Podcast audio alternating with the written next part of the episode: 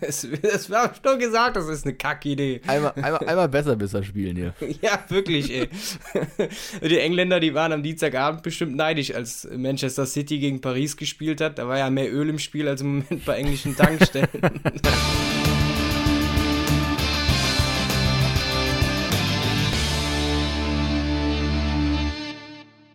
Herzlich willkommen zu einer neuen Folge des Vier um die Ohren Podcasts. Ich bin Nick Kaspers und darf, äh, wie in der vergangenen Folge angekündigt, unter anderem auf die Ergebnisse der Bundestagswahl blicken.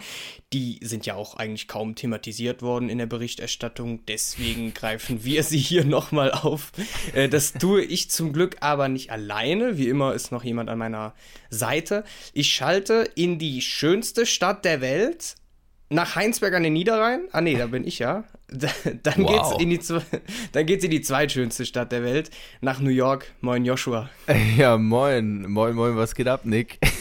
ich glaube, das, das Moin ist ja auch bei dir mehr als legitim, ne? Also bei dir sind es ja irgendwie halb neun, hast du, hast du gesagt? Ja, halb neun an einem Samstag. Ich bin echt müde. Man hört es vielleicht an meiner Stimme. Ich bin echt wirklich, wirklich müde. Wir nehmen ja sonst auch immer morgens auf. Ja. Ähm, aber durch den aber Zeitunterschied. Um elf wenigstens, ne? Ja, genau, so um elf. Also durch den Zeitunterschied ist es natürlich ein bisschen, bisschen schwieriger, weil Nick will in einer guten Stunde will der Fußball gucken. Ja, und, genau. Und äh, wir müssen dann bis dahin durch sein. Deswegen, ich, wir mussten ein bisschen früher anfangen heute. Also halb neun, 8 Uhr 39. Wir nehmen samstags auf. Haben wir letzte Woche, äh, vor zwei Wochen ja schon erklärt, durch den Zeitunterschied wird das ein bisschen schwierig, sonntags genau. aufzuzeichnen. Deswegen ist es noch ein bisschen früh ähm, am Samstag. Äh, na gut, aber ich, ich freue mich auf die Folge, Nick. Ist ja meine zweite jetzt schon irgendwie in der neuen Staffel. Ähm, ja. Aber ich habe Bock. Ich habe auf jeden Fall Bock. Äh, bin ja immer noch, äh, für die, die die erste Folge nicht gehört haben, äh, in einem Auslandssemester in den USA. Deswegen bin ich gerade genau. in New York.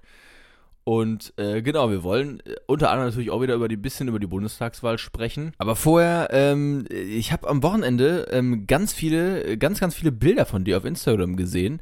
Äh, du, du warst nicht in Heinsberg, ne? Am Wochenende, du warst unterwegs, oder? Ähm, ich war am Wochenende äh, mit meiner Freundin mal in Hamburg. Ich war noch nie in Hamburg und äh, wir haben dann mal einen kleinen Städtetrip gemacht. Und ich also weiß jetzt auf jeden Fall, so mit den Hamburgern musst du erstmal klarkommen. Ne? Ich habe auch schon gedacht, so als Rheinländer kommst du ja mit der Mentalität so direkt sein und sowas, kommst ja sehr gut klar. Nur da, also da wirst du nur geroastet in der Stadt, ohne Witz. wir sind da so bei den Landungsbrücken runtergegangen, wollten so eine Hafenrundfahrt machen und dann stehen da ja trotzdem immer noch so ähm, Promoter, die dir halt so eine Fahrt verkaufen wollen. Ne? Und äh, dann hat mich einer von denen dann angesprochen, so, ja, hier, musst eine Hafenrundfahrt mit deiner Freundin machen. Und dann ich so, ja, haben wir schon gebucht, wir sind auf dem Weg. Und der so, ja, ist auch besser so, weil wegen Aussehen bleibt sie nicht mit dir zusammen. Oh. und, dann, und, dann, und, dann, und dann gehen wir so aufs Schiff drauf. Und dann, das war dann ein anderer Typ, ne, dem das Schiff dann gehörte, oder zumindest der Veranstalter. Und der sagt dann auch so direkt, äh, so zu mir so, ja, hier, nimm dein Schwesterchen mal an die Hand, bevor die ins Wasser fällt oder irgendwie sowas. Also, also der, der Urlaub ging direkt mal gut los, ey. Aber ja, war auf jeden Fall ganz schön. Und ähm, jetzt bin ich auf jeden Fall wieder in der Heimat. Alter Schwede, also du, also, also du hast, aber du hast es genossen im Norden oder, oder doch, dann doch lieber, dann doch lieber Heinsberg in Nordrhein-Westfalen? Äh, ja, also ich bin da sehr heimatverbunden, ne? Bleib dann auch natürlich gerne in Heinsberg. Sag mal, ja. wet wettermäßig war es jetzt tatsächlich auch gar nicht so viel Unterschied zum Ruhrpott, wo ich sonst immer sitze. Da ist ja auch immer sehr verregnet. Ohne Witz, wettertechnisch. Ähm, wettertechnisch, also ich habe ja, ich kriege von allen jetzt gerade mit, die in Deutschland sind, so nach dem ja. Motto, der Herbst ist da. Der Herbst ist ja. da. Das ist, äh, hier ist das überhaupt nicht der Fall. Also es ist wahnsinnig gutes Wetter. Seitdem Geil. ich hier angekommen bin, hat es, gut, es gab, man muss fairerweise sagen, es gab zwei Hurricanes, seitdem ich hier war. also das, das war aber dann immer so drei Tage. Aber okay. es sind immer noch so um die 24, 25 Grad in der Sonne mittags. Krass. Es, es ist auf, auf wolkenfreier Himmel, also es ist wirklich, äh, ich weiß nicht genau, woran das liegt, aber es ist wirklich ziemlich geil. Vor allem, weil die Leute auch immer sagen, es wird sehr, sehr kalt hier im Winter. Mhm. Das heißt also, die, mhm. die ähm, Temperaturen gehen teilweise runter auf minus 16, minus 17 Grad. Also richtig viel Schnee. Ähm, ja, aber ich weiß nicht, also es ist immer noch sehr, sehr geiles Wetter. Ist in Hamburg ja meistens nicht so der Fall. Da ist ja auch Richt, meistens richtig. verregnet. Richtig, ähm, was hast du denn dann für Klamotten mitgenommen, wenn du da bis in den Winter bleibst? Also wenn du jetzt 25 Grad hast und dann irgendwie in, in zwei Wochen irgendwie 40 Grad weniger, was hast du denn da mitgenommen? Ja, ich musste ein bisschen, ich musste ein bisschen, ein bisschen planen. Also ich durfte einen Koffer mitnehmen, 23 Kilo. Mein Koffer war, glaube ich, 29, äh, ähm, ähm, 29, 22, 9 schwer. So. so eine Wasserflasche hätte ausgereicht, dann wäre das Ding zu schwer gewesen. Also das war wirklich knapp. Ich habe, ich keine Ahnung, also ich habe eigentlich viel, viel mehr äh, Hoodies und lange Hosen und sowas mitgenommen als, ähm, als kurze Sachen, weil ich dachte, es wird halt irgendwie ab September schon kalt. Hätte ja. ich jetzt auch vermutet, ja. War nicht so. Also ich habe ja, ich habe ein bisschen, äh, also ich habe ein bisschen zu wenig Sommerklamotten eingepackt, aber ist ja nicht so schlimm. Ähm, hm. Also ich will mich da ja nicht über das geile Wetter beschweren. Richtig, richtig. ja, Joshua, würde ich sagen, steigen wir direkt mal ein. Ähm, yes. Direkt mal eine Frage zu Anfang. Wo bekommt man weniger von der Bundestagswahl mit? Im Heinsberger Internetloch oder in den USA? Das ist eine sehr gute Frage. Also die Leute in den USA interessieren sich nicht so viel für die Bundestagswahl, würde ich jetzt mal so sagen. Also okay ich bin natürlich in einer, in einer, politikwissenschaftlichen, journalistischen Blase über meinem Studium jetzt hier. Also da wurde da schon ein bisschen diskutiert, weil ja. das natürlich auch Auswirkungen auf die USA hat, aber so, es ist jetzt nichts so nichts nichts Besonderes irgendwie hier. Äh, die New York Times hat fett drüber berichtet tatsächlich, hat ähm, ja vor allem den Konsens gehabt, so Merkel ist weg, Deutschland ist am Arsch. das war so ein bisschen der Konsens, den die hatten. Ähm, ich habe es ein bisschen überspitzt formuliert vielleicht. Aber so haben die das, sie haben es quasi so gemacht, so ja, da hat der Motto, hm, Leadership ist jetzt nicht ganz so, könnte ein bisschen schwierig werden in nächster Zeit. Das ist ja nicht so in, unrecht. Ja, es ist richtig. Also ich meine, wir, wir können ja mal auf die Koalition gucken. Äh, wir wollen natürlich ein bisschen über die Bundestagswahl sprechen. Wir haben letztes Mal ja sehr ausführlich darüber gesprochen, logischerweise vor der Wahl. Ähm, aber die Koalitionen sind ja tatsächlich nicht ganz so, ähm, also es ist nicht klar, wer, was jetzt am Ende rauskommt. Also es gibt im Prinzip drei Optionen, realistische Optionen. Ähm, das ist einmal die rote Ampelkoalition. Da habe ich mit Yannick letztes Mal, letztes Mal schon drüber gesprochen. Ähm, also SPD, Grüne und FDP äh, Kanzler wäre dann demnach Olaf Scholz, weil SPD stärkste Kraft. Ist, finde ich, äh, ja, sehr realistisch. Also es gab schon Sondierungsgespräche zwischen der FDP und den Grünen. Und laut einer Umfrage der ARD sind auch 51 Prozent äh, der Befragten für diese Koalition. So, dann gibt es noch Jamaika, also Union, Grüne und FDP. Kanzler wäre hier logischerweise dann Armin Laschet. Ist meines Erachtens nach ein bisschen unrealistischer, aber nicht unmöglich. ARD-Umfrage äh, 18 Prozent äh, sind für die Jamaika-Koalition. Und dann gibt es theoretisch auch die GroKo, also die große Koalition, das SPD und Union. Ja. das ist, äh, finde ich, sehr, sehr unwahrscheinlich, weil ich glaube, nach nach dieser Zeit sehr, sehr lange Zeit junge, äh, junge Union, sage ich schon, große Koalition. Wie komme ich jetzt auf junge Union? Äh, große Koalition. Ich glaube, die, die, war doch noch ein bisschen weiter weg von der Regierung. ja. äh, also ja, ich glaube nicht, dass es eine große Koalition wird. Ich bleibe bei meinem Tipp. Also ich sag, ähm, ich sag Ampel. Ich sag Ampelkoalition. Was denkst du denn? Ja, ich lege ich leg mich da tatsächlich gar nicht so fest, weil ich würde jetzt Jamaika auch gar nicht so, also als gar nicht so unwahrscheinlich sehen. Also okay. rechnerisch möglich ist es ja auf jeden Fall noch. Und ja, ähm, es gibt auch ein paar gute Gründe noch dafür, warum es klappen kann. Also nicht, warum es sinnvoll ist, aber warum es theoretisch noch klappen kann. Also ähm, Laschet und Lindner, die beiden Parteivorsitzenden von CDU und FDP, die kennen sich ja gut aus Nordrhein-Westfalen, die kommen beide Richtig. daher und regieren da auch zusammen. Ähm, dann würde die FDP in einer Ampelkoalition mit SPD und Grüne ihre wirtschaftlichen Ziele und also was anderes außer Wirtschaft macht die FDP ja gefühlt nicht, ähm, die würden die in dieser Koalition nur schwer durchbekommen, weil da haben die nun mal sehr konträre Vorstellungen und äh, das wäre dann natürlich der FDP-Basis und den Wählern auch schwer zu erklären, wie die jetzt in der Koalition gelandet sind. Dritter ja. Grund, Laschet hat wirklich nichts mehr zu verlieren. Der ist ja schon gefühlt am Boden. ne? ähm, er kann den Grünen natürlich viel mehr Zugeständnisse machen als ein Olaf Scholz. Und wenn der jetzt sagt, so, ach komm, ähm, ihr bekommt auf jeden Fall Vizekanzlerposten und ja, das mit Kohleausstieg können wir noch ein bisschen früher durchziehen und so, dann kann es natürlich sein, dass sich die Grünen da auch auf äh, die CDU-Seite schlagen. Und letztendlich wirken die Grünen in einer Jamaika-Koalition ja auch wieder viel mehr als die Klimapartei als jetzt in der mhm. Ampelkoalition. Ne? Weil SPD und Grüne sind ja, was Klimapolitik angeht, ähm, nicht so weit entfernt wie jetzt CDU und Grüne. Und es kann natürlich passieren, dass die SPD alle klimapolitischen Fortschritte einfach als ihre Idee verkauft. wenn es denn in der Regierung mhm. so landet. Und das wäre natürlich ne, in einer Jamaika-Koalition deutlich anders. Trotzdem steht natürlich über allem, wird Laschet Kanzler, ist das eigentlich ein Verrat am Wählerwillen? Also ja. Die CDU ist von den vier Parteien der Mitte die einzige Partei, die an Stimmen verloren hat und das auch sehr deutlich. Mhm. Außerdem ist einfach Laschet selber ja extrem unbeliebt. Also der Wählerwille spricht gegen Laschet und auch gegen eine Union geführte Regierung. Aber es entscheiden jetzt bei der Regierungsbildung eben nicht mehr die Wähler. Also das finde ich krass. Also die, die Idee zu sagen, ähm, also macht voll Sinn, dass, dass Laschet sagt, oder dass Laschet eben so eine Verhandlungs-, also er hat ja keine gute Verhandlungsposition und den muss den, er muss den Grünen ganz viel anbieten. Aber ja. wie gesagt, er hat, er hat nicht viel zu verlieren. Also an sich die Idee finde ich, finde ich eigentlich, also den, das Argument finde ich eigentlich ganz gut, dass man dann sagt, okay, dann könnte es doch zu einem Konsens kommen. Ähm, mhm. Also ich, wie gesagt, ich habe das mit Yannick schon diskutiert, ähm, ein bisschen. Jetzt haben wir die Zahlen halt, jetzt ist es ein bisschen einfacher. Äh, ja. Also ich sag halt eben, also ich, ich, ich weiß nicht, ob Jamaika tatsächlich so, so, so, ähm, Sinn macht. Also du hast ja gerade schon gesagt, Laschet an sich, also die Personalie Laschet, können wir auch gleich mal kurz drüber sprechen, was eigentlich aus dem wird, wenn er dann nicht Kanzler wird.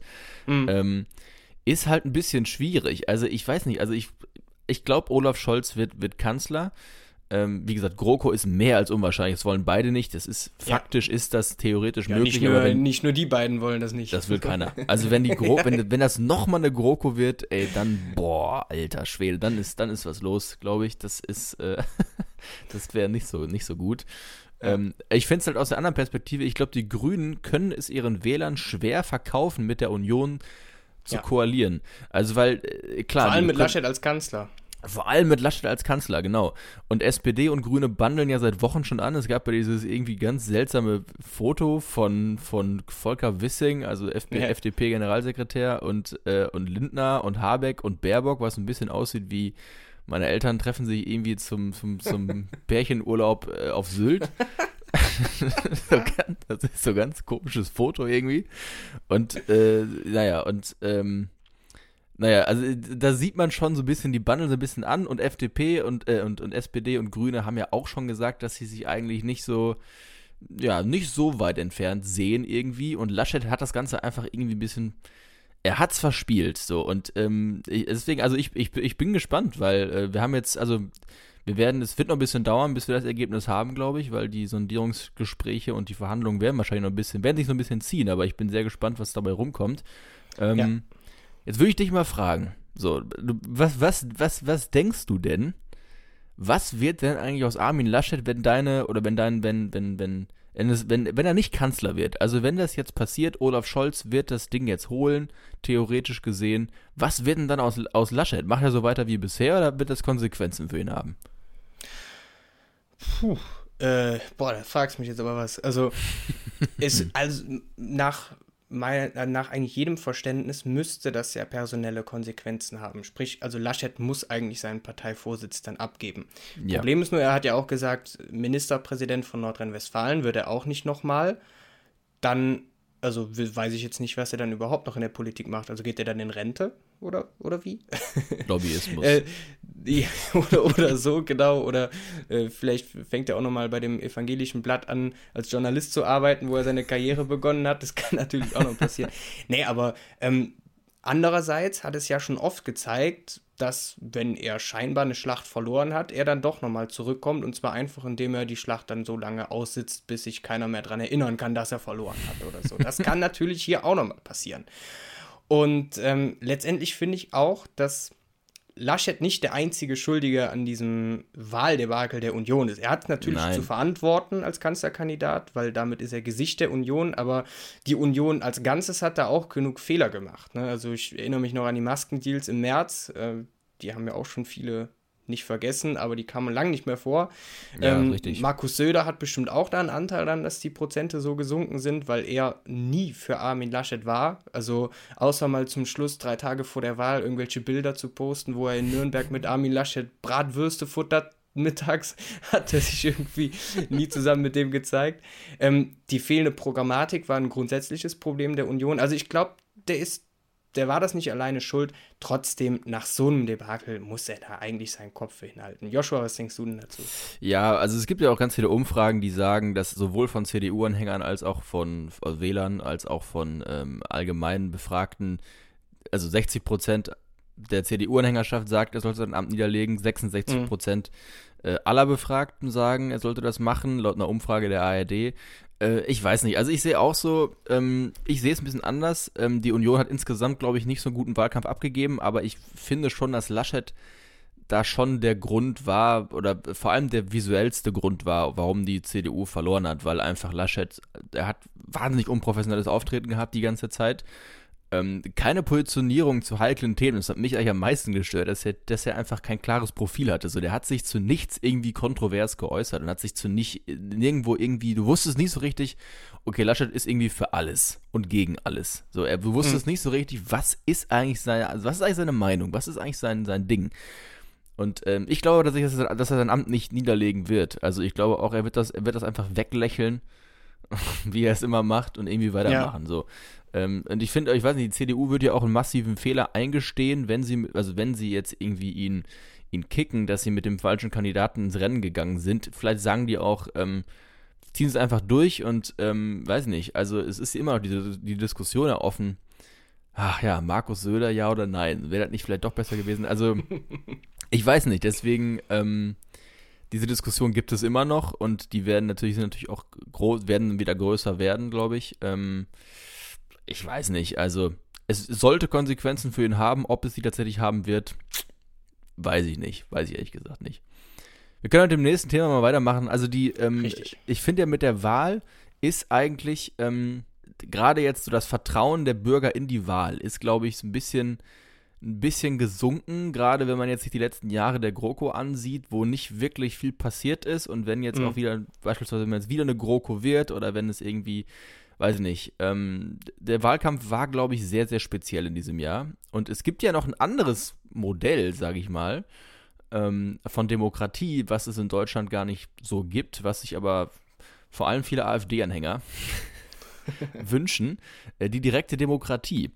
Da gibt es ja ein Beispiel direkt nebenan bei uns, ne? Ja, genau, äh, in, in der Schweiz. Und zwar, das ist auch sehr aktueller Anlass, am Sonntag, äh, auch vergangenen Sonntag, haben die nämlich per Volksentscheid über die Ehe für alle abgestimmt, also die gleichgeschlechtliche Ehe. Und das eben mit so einer Volksabstimmung. Das heißt, jeder wahlberechtigte Bürger darf da seine Stimme für abgeben. Die haben sich dann mit 64,1 Prozent dafür ausgesprochen, dass die gleichgeschlechtliche Ehe kommen soll. Und jetzt setzt die Regierung das so um. Und ähm, damit sind die Schweizer ja im westeuropäischen Vergleich relativ spät. Also die Niederländer waren ja die ersten 2011, bei uns gibt es das seit 2017. Jetzt ziehen die Schweizer nach. Ähm, aber wir kümmern uns jetzt halt mal kurz um diesen über dieses System der direkten Demokratie. Denn die Schweiz ist ja eins der größten, also der Länder mit dem größten Anteil an direkter Demokratie auf nationaler Ebene. Ja. Ähm, das gibt es in Deutschland ja eigentlich gar nicht, denn laut Grundgesetz sind Bürgerentscheide nur vorgesehen entweder wenn das Bundesgebiet neu gegliedert werden soll oder wenn das Grundgesetz durch eine neue Verfassung abgelöst werden soll. Und das passiert ja eigentlich. Also das sind sehr, sehr unwahrscheinliche, richtig, unwahrscheinliche richtig. Gründe, ja. Genau, dabei wünschen sich ja schon einige Deutsche mehr Elemente der direkten Demokratie. Ne? Also deswegen sprechen wir heute mal darüber, was eigentlich für und gegen eine direkte Demokratie spricht. Ähm, wir haben das so geplant, dass wir einfach mal beide Seiten einnehmen, ohne genau. dass das auch zwingend unsere persönliche Meinung ist. Ähm, Joshua, fang mal an. Äh, was ist denn an direkter Demokratie so toll? ja, das ist mega geil. Also ich bin die ganze Zeit schon nervös, um jetzt hier, weil ich jetzt die Vorteile hier vorstellen darf von direkter Demokratie. Nein, also es ist ja so, also die Politik soll ja die ähm, Bevölkerung repräsentieren. Also das ist ja der Sinn von Politik eigentlich. Also äh, Politiker treffen im Prinzip Entscheidungen für uns. So, die direkte Demokratie ändert das halt. Also da gibt es halt eben die, da ist die Entscheidungsfähigkeit halt direkt in den Händen der Bevölkerung und die Mehrheit setzt sich durch, also ohne die Zwischenstufe des Parlaments. Also sehen halt einige so, okay, das ist jetzt nicht irgendwie, wir wählen Leute, die für uns entscheiden, sondern wir entscheiden das wirklich selber. Und dadurch sind Politiker halt auch gezwungen, eben mehr auf Menschen zu hören, also mehr auf sie zu achten, weil sie halt einfach viel, viel mehr Macht haben, als sie in Anführungszeichen nur abzuwählen, was ja schon die Macht ist der Bevölkerung. Wenn die Politiker nicht liefern, wählen wir sie ab, beziehungsweise wählen wir sie nicht nochmal. Und ähm, ein oft genannter Grund, ja auch nicht wählen zu gehen, ist ja eben genau dieser Glaube, dass eben mit einem kleinen Kreuz nicht wirklich viel verändert werden kann. Das ist ganz oft ein Grund, warum Leute nicht sagen, ich gehe nicht wählen. Und ähm, ja, direkte Demokratie kann dann eben zu mehr politischem Engagement führen, weil die Leute vielleicht denken, es macht mehr aus, wenn ich jetzt hier mein, mein, meine Stimme setze, anstatt halt in der Wahlkabine, um eine höhere Instanz zu wählen, die dann für mich eben entscheidet. Also es ist einfach ähm, ja, mehr Macht bei der Bevölkerung. Und es gibt eben, das ist jetzt ein politikwissenschaftlicher Begriff, es gibt ja die politische Elite. Also quasi diejenigen, die unser Land anführen, werden als Elite bezeichnet. Und äh, die gibt es dann halt nicht mehr, zumindest nicht mehr in der Form, weil sie eben quasi auf einer Stufe mit den Bürgern sind in diesen Entscheidungen, die eben in direkter Demokratie getroffen werden. Es ist also keine, keine Entscheidung mehr, die man verlagert auf irgendwie Leute, die das für uns machen, sondern man entscheidet einfach selber. Es ist mehr selbstentscheidend. Das ist direkte Demokratie, das ist der Vorteil davon. Mhm. Ja, und was kannst du dem jetzt entgegensetzen? Ich habe dich jetzt hier argumentativ hier Nichts, richtig rausgeschossen. Nee, du hast ne? mich, ja wirklich, ich bin jetzt auch so ein direkter Demokrat. Nein, ich bin natürlich, ich bin natürlich der größte Fan von der repräsentativen Demokratie. Ja, ich auch. Muss man, jetzt mal, muss man jetzt mal offenlegen, ich auch. okay, okay. Dann äh, versuche ich dich einfach noch ein bisschen mehr zu überzeugen. Ähm, für manche politischen Fragen muss man einfach viel Ahnung von dem Thema haben. Absolut oder sich zumindest lange eingelesen und sich damit beschäftigt haben. Und wenn man so ein Gesetz entwickelt, dann hat man das in der Regel. Und zum Thema gleichgeschlechtliche Ehe haben bestimmt viele eine fundierte Meinung und da auch ein Gefühl für. Aber es gibt auch echt genug Themen, bei denen eine Stimme von einem informierten und eingelesenen Abgeordneten nicht gleichgesetzt werden kann mit einer Stimme von einem Bürger, der sich mal eben in einen Internetartikel dazu eingelesen hat oder der irgendwie schon seit äh, Kindesalter irgendwie eine, ein Gefühl für ein, für ein Thema hat. Ja, mal, mal, eben, mal eben einen Spiegelartikel durchgelesen. Ja, genau. Und ähm, ja, deswegen kann man diese Stimmen nicht immer gleichsetzen und ja, wenn so undifferenzierte, also wenn halt keine Informationsbasis für eine politische Entscheidung da ist, dann ist es ja auch viel schwerer zu ermitteln, so was ist denn jetzt wirklich also wichtig für, also was ist richtig für den Volkeswillen. Und ähm, darüber hinaus kann direkte Demokratie auch sehr ineffizient sein. Absolut. Vielleicht sieht man das auch gar nicht auf den ersten Blick. Man denkt ja, ich gebe meine Stimme ab und dann ist es Gesetz durch, aber so ist es ja nicht. Also das muss erstmal öffentlich diskutiert werden, dann gibt es den ganzen Prozess mit der Abstimmung und die Auszählung, aber dann muss die Entscheidung ja trotzdem noch in ein Gesetz ausgearbeitet werden und das dauert oft länger als, der normal, als die normale Gesetzgebung ähm, im Parlament. Direkte Demokratie kann auch sehr illegitim sein, denn mehr Abstimmungen pro Jahr können auch tatsächlich zu einer geringeren Wahlbeteiligung führen, weil manche haben ja vielleicht einfach keine Lust, mehrmals im Jahr zum Wahllokal zu gehen. Ne? Den reicht, wenn die einmal äh, das Parlament wählen, sei es jetzt auf Bundes- oder Landes- oder Kommunalebene. Und wenn die dann noch zu mehreren Entscheidungen immer zur Wahl gehen müssen, haben die da vielleicht keine Lust drauf. Und eine geringere Wahlbeteiligung führt oft dazu, dass politische Randgruppen eine größere Chance haben, Einfluss zu nehmen. Das ist natürlich auch nicht sehr gut. Und mein letztes Argument, direkte Demokratie ist oft sehr emotionalisierend und emotionalisierende Debatten spalten oft die Bevölkerung. Ne? Also das merkt man zum Beispiel halt einfach an dem, an dem Verfahren. Wenn ein neues Gesetz erlassen wird und das hat nur in Anführungsstrichen ein Parlament beschlossen, kann man sagen so, ja, finde ich blöd oder schlecht, aber letztendlich haben es die da oben entschieden.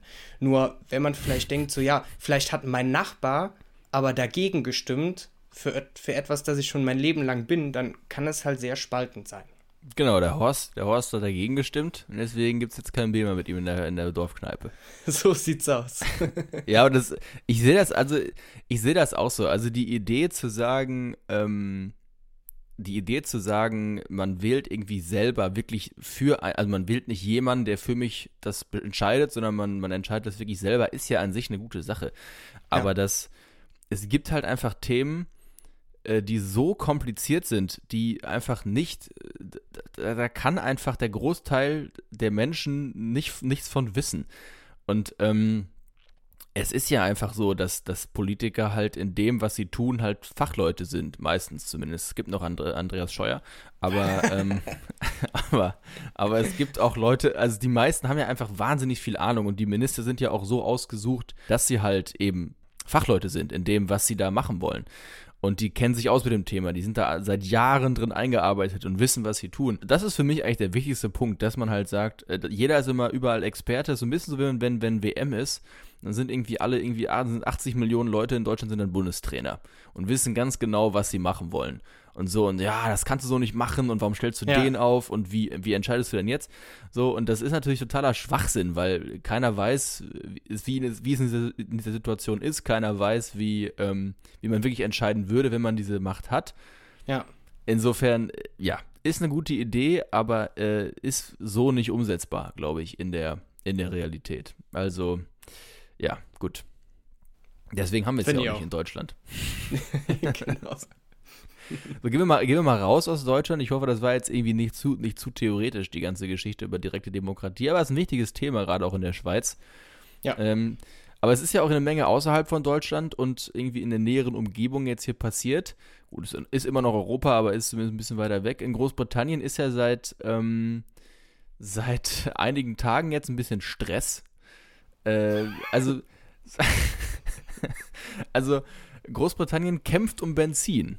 Also im wahrsten Sinne des Wortes, sie kämpfen um Benzin. Es gibt lange Schlangen im Moment vor ganz vielen Tankstellen im Vereinigten Königreich. 90% der Tankstellen haben nämlich kein Benzin mehr. Stand heute, ich weiß nicht, wie es jetzt irgendwie dann morgen ist im Laufe der Woche, aber Stand heute.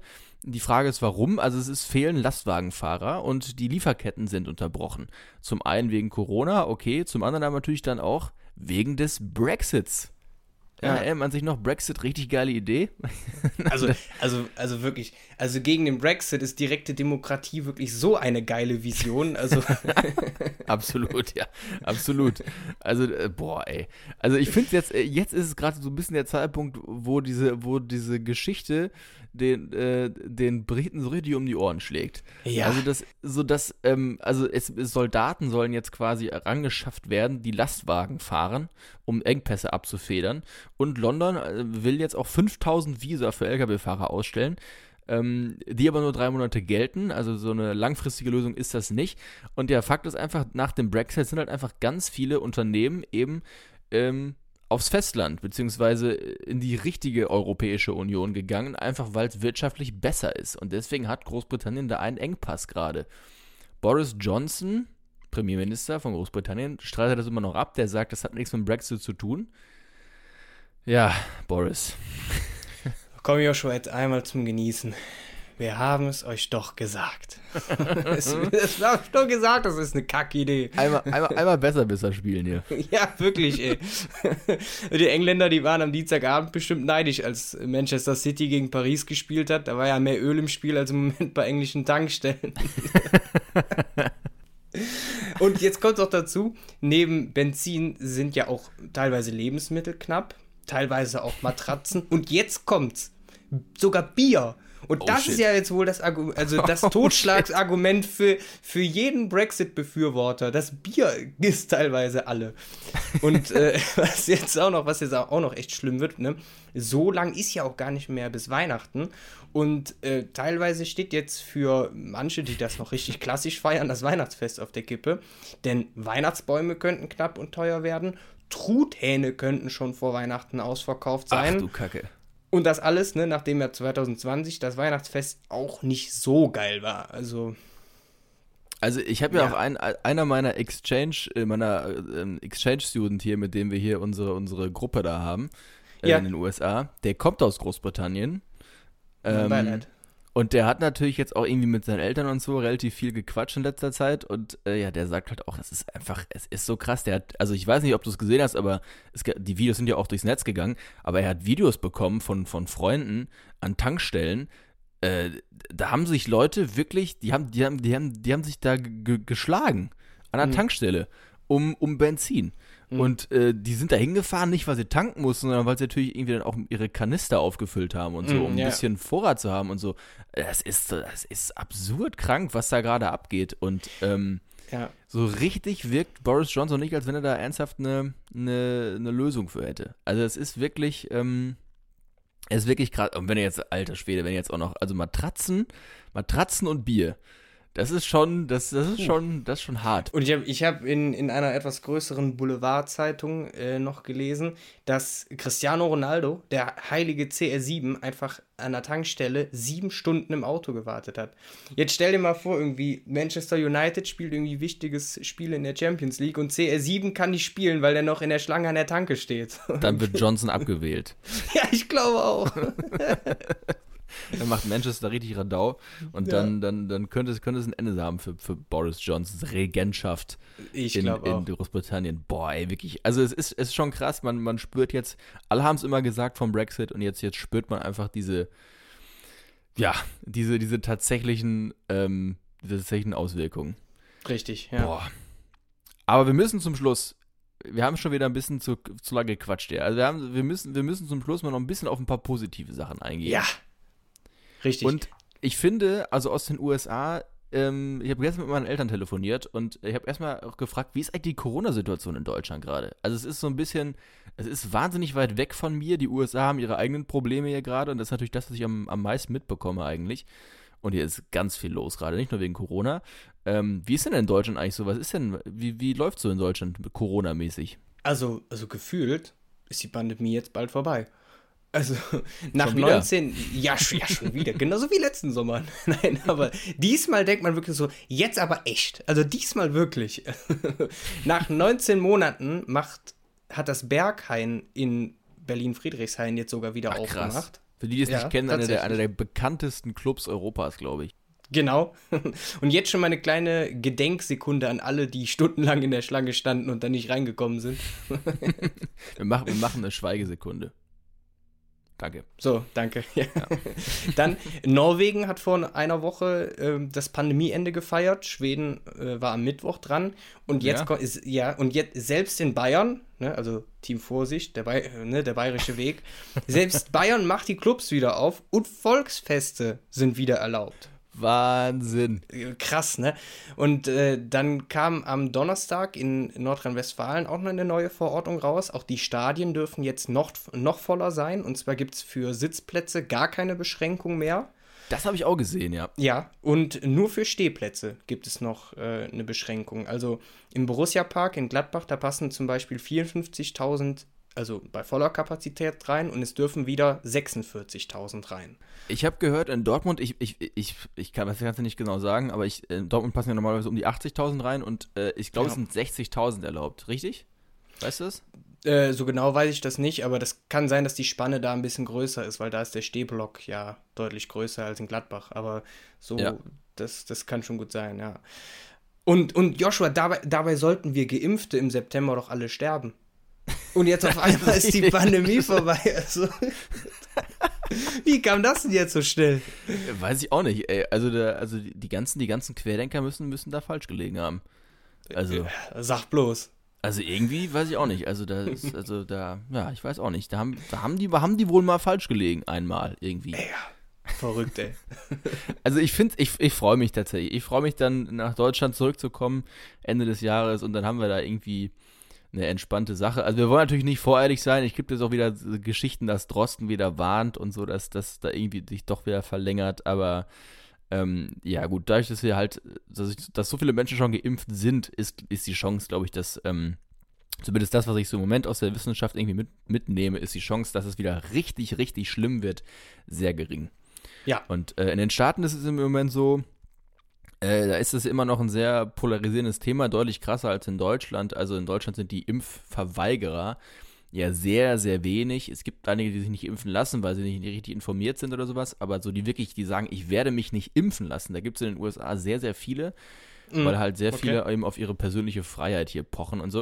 Und es gibt jetzt tatsächlich seit, seit ein paar Tagen ein krasses Gesetz. Ähm, in New York müssen nämlich, also in der Stadt und in, in der Bundesstadt, müssen Healthcare Workers, also die im äh, also Krankenschwestern, Ärztinnen, Ärzte, ähm, Sanitäterinnen und Sanitäter und so, die müssen alle geimpft sein. Ansonsten könnt, ist das ein Kündigungsgrund. Krass, okay. Also es ist ziemlich krass. Also hier zieht, ihr zieht's, ihr zieht's richtig an. Und ähm, ja, also es gibt im Moment, es ist so ein bisschen, in New York merkst du manchmal, dass Leute keine Maske mehr tragen. In der Bahn oder so. Es ist überall noch Maskenpflicht, aber ja, so Hm. gedanklich schalten ja auch schon ganz viele ab. Na gut, aber ich finde es ich find's geil, dass es in Deutschland wieder ein bisschen, ein bisschen bergauf geht und dass wir hoffentlich dann irgendwie vernünftiges Weihnachten haben. Da muss man auch jetzt gerade mal wieder drüber nachdenken, ne? dass man irgendwie sich Ja. da wieder. Letztes Jahr war das so, dass man sich da irgendwie positioniert hat, so kriegen wir Weihnachten hin. kriegen Ja, wir Silvester hin. So, Genau. ja, aber geil. Das wäre auf jeden Fall schön, wenn es wieder klappt. Und Joshua, dann können wir ja vielleicht nochmal unseren gemeinsamen Stadionbesuch nachholen. Also wird vielleicht ein bisschen schwer. Also ich gehe dann in den Auswärtsblock in Dortmund. Du hängst dann, du hängst dann oberkörperfrei am Zaun. ja, genau. Ich werfe dann erstmal Bierbecher auf Marco Rose. nee, aber das Ja, wäre aber- auf jeden Fall schön, wenn, wenn wir das mal hinkriegen. Das, das werden wir auf jeden Fall hinkriegen. Schön im Signal Iduna Park in Dortmund. Äh, der Weg von dir ist ja nicht weit, glaube ich. Richtig, ja. Zehn Minuten mit dem Shuttlebus bist du da. Das ist geil. Ja, dann äh, machen wir jetzt hier live on air, machen wir da, wir machen mal noch keinen Termin aus, mal gucken, wie Corona wird, aber wir, wir kriegen das hin, dann schicken wir ein paar Fotos, Genau. äh, hauen wir ein paar Fotos über den Udo-Kanal raus. genau. Alles klar, dann äh, Nick, es war mir eine Ehre. es hat Bock gemacht.